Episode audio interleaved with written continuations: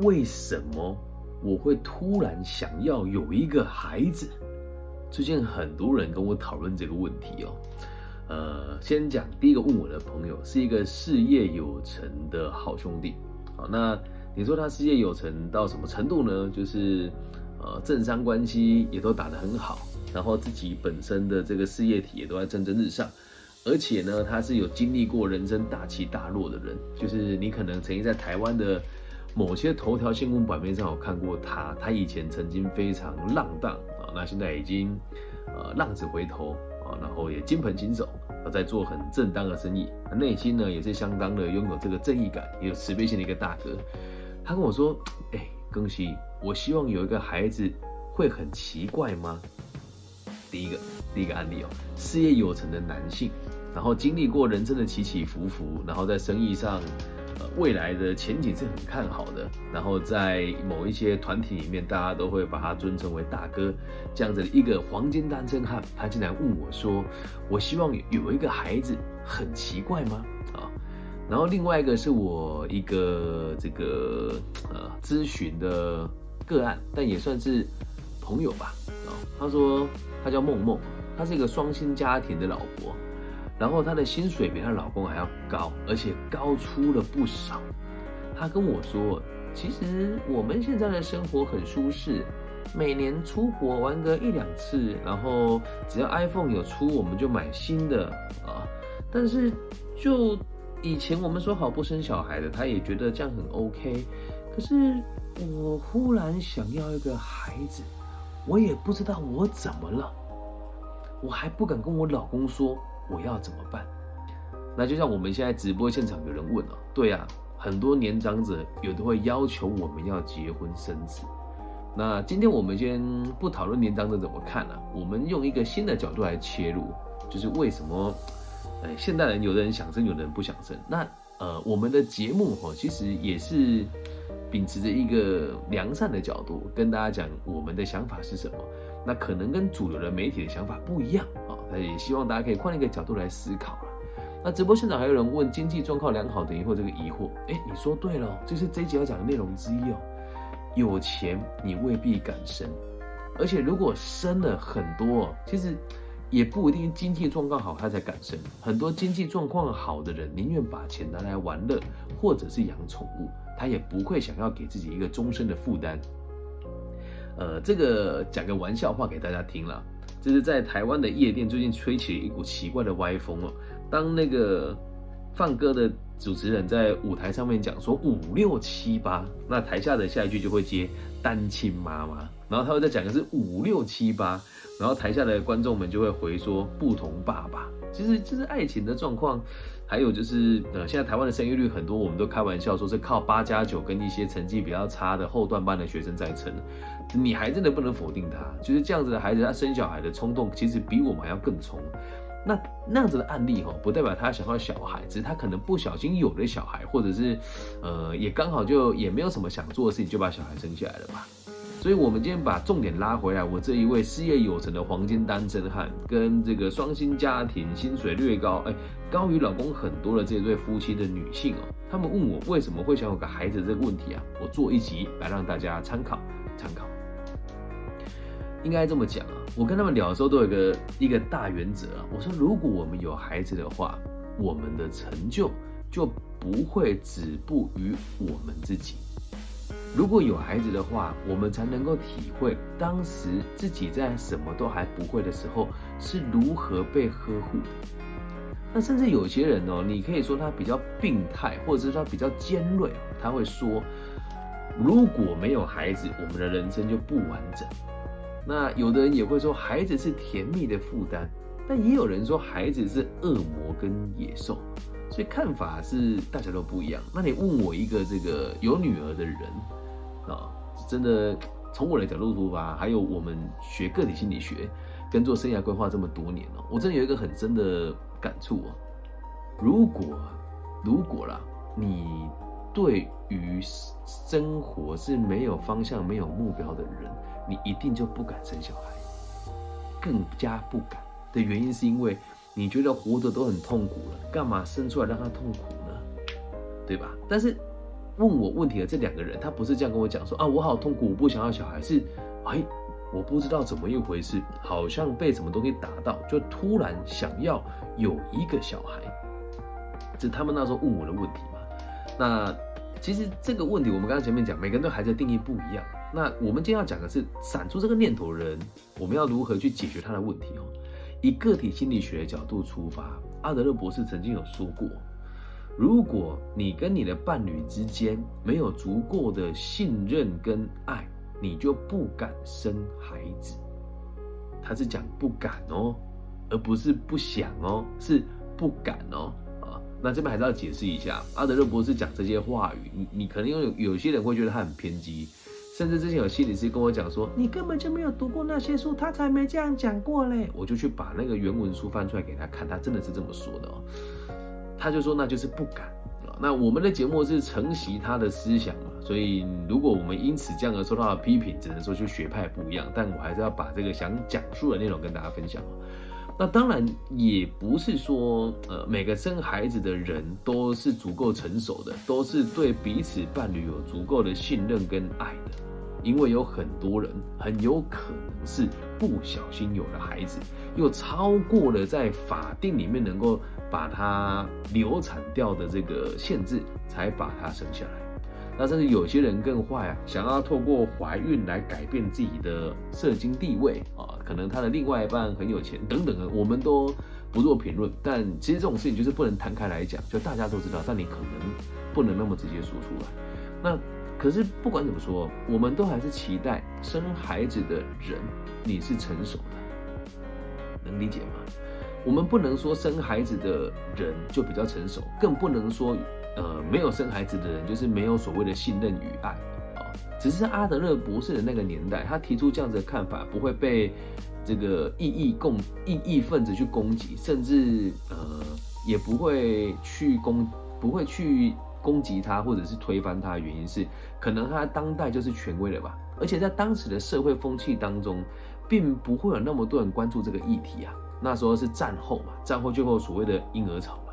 那这个论点放到现在，如果你去跟那些不生小孩的朋友说，就是他们是夫妻，然后不生，说，哎，这个就是没有责任感啊，没有信任啊，没有爱啊。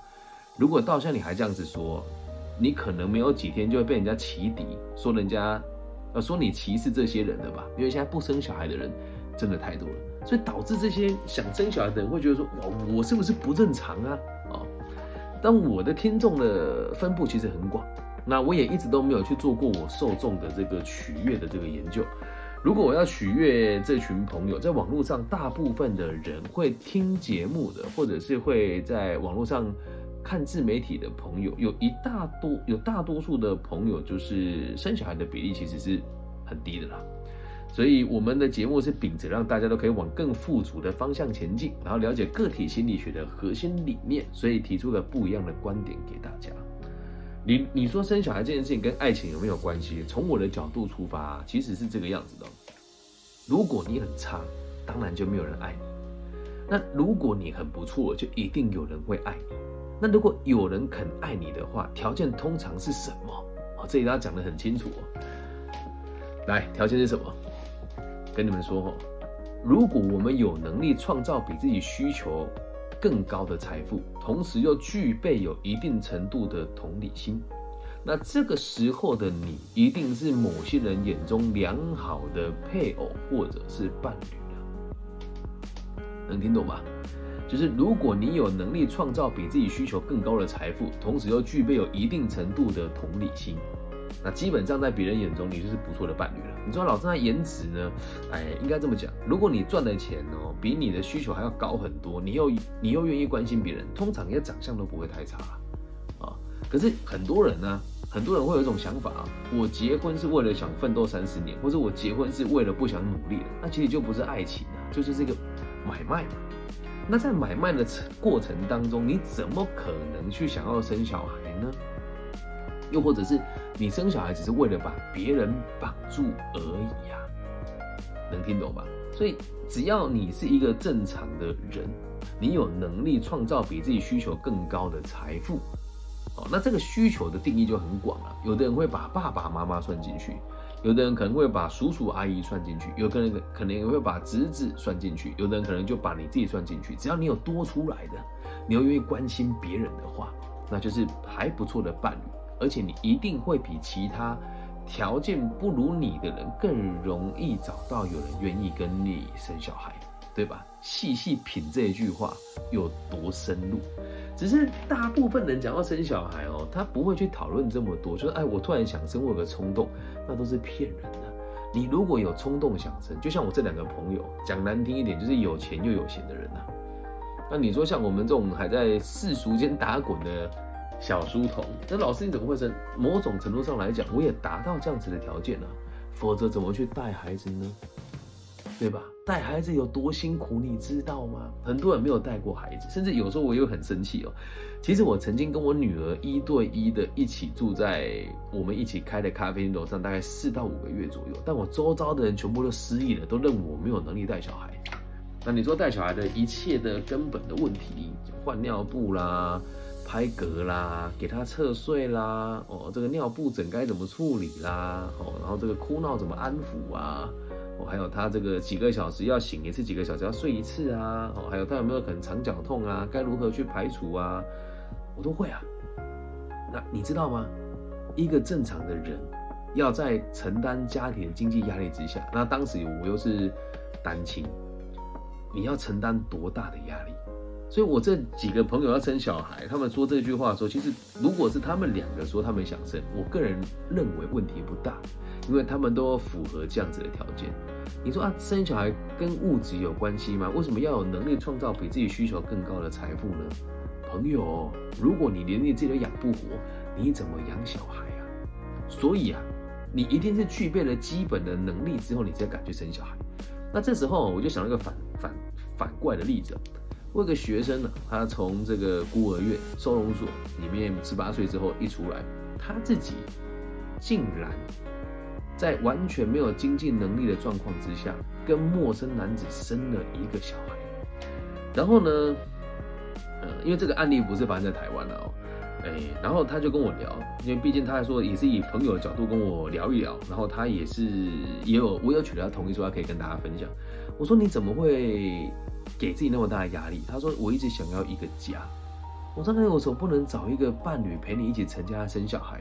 他说：“我不认为男人是好东西。”啊，我说：“那你孩子生下来怎么办？”他只丢了一句：“我不知道。”对，那像像他这个情形就不符合我们刚刚说的那个要素。可是你要知道一件事情哦，我说了，我们的节目是希望大家就往更富足的方向走。所以，如果你在各方面条件都不允许，而且没有能力创造比自己需求更高的财富，又没有一定程度的同理心，那你千万不要去生孩子，因为你生出他了以后，等于就是在慢性谋杀他。好，所以再回到我们今天的主题哦，会想生哦，哎，一定就是你的生活有一定程度的水平的嘛，这样能够理解吗？可是呢，呃，应该是这么说了，每个人的目的都不大一样，所以如果。你生小孩以前，你的目的就是把自己人生过好就好了，能够放心去死就好了，不造成别人的困扰就好了。但一旦你生了小孩之后，这世界是完全不一样的呀。你知不知道一个新生儿的保费一年要多少钱？从一万五到六万不等都有可能保。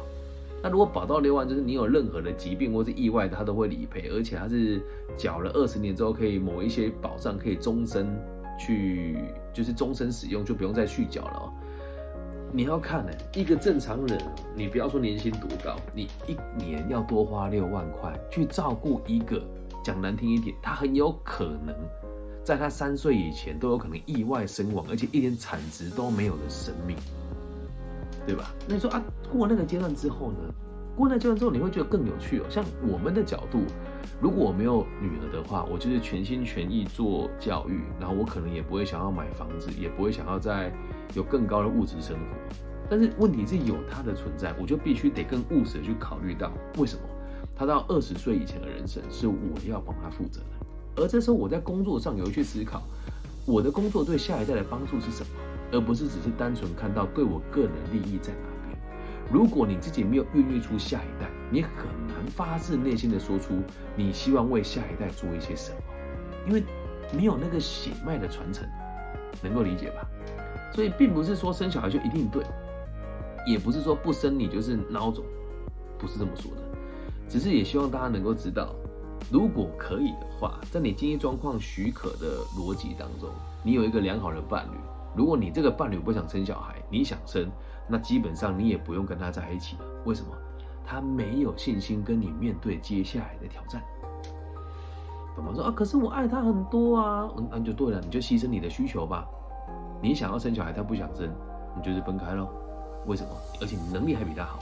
那至于我那一位很有钱的兄弟，我只我就跟他讲，你现在没有伴侣，是因为你的可得性太低了，你的身份地位又那么高，然后过去又曾经那么叛逆过，你要找到对象就比较困难。然后他也讲一句话，说那如果真的我都没有娶到老婆怎么办？我说就认我的女儿当干女儿喽，也是一种方法。他说也对啊。我说不一定说要自己亲生的才叫做小孩，懂吗？其实我觉得这世界上还有很多人的孩子没有被妥善照顾。假设你的能力真的很好，然后年纪又有一定的，又有一一定程度的老了，你不可能再自己生个小孩的话，或许认养也是一个不错的选择。能够理解吧？总而言之，为什么你会想要有个孩子，就是因为，你我们讲逻辑上来说，正常的逻辑上来说，也刚好问我的朋友是这样，你的经济能力已经超过于你个人的基本需求，而且你有一定程度的同理心。你说老师，我也没有达到，我还想生啊？那很有可能你会在生完他之后来贯彻我讲的这两个大原则，能够理解吗？除了我之外，大家一定都会跟你讲说你疯了。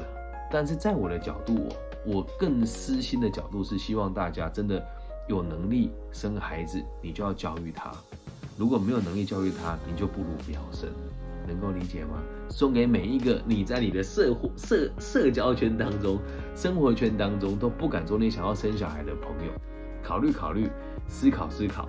你怎么看呢？或许听完这一集之后，你对于生儿育女的想法就不一样；或许听完这一集之后，你对你枕边的人想法也就跟着不一样了。感谢大家今天的收听。为什么我会想要一个孩子分享给大家？如果你要喜欢我的节目，记得帮我分享、按赞加订阅哦。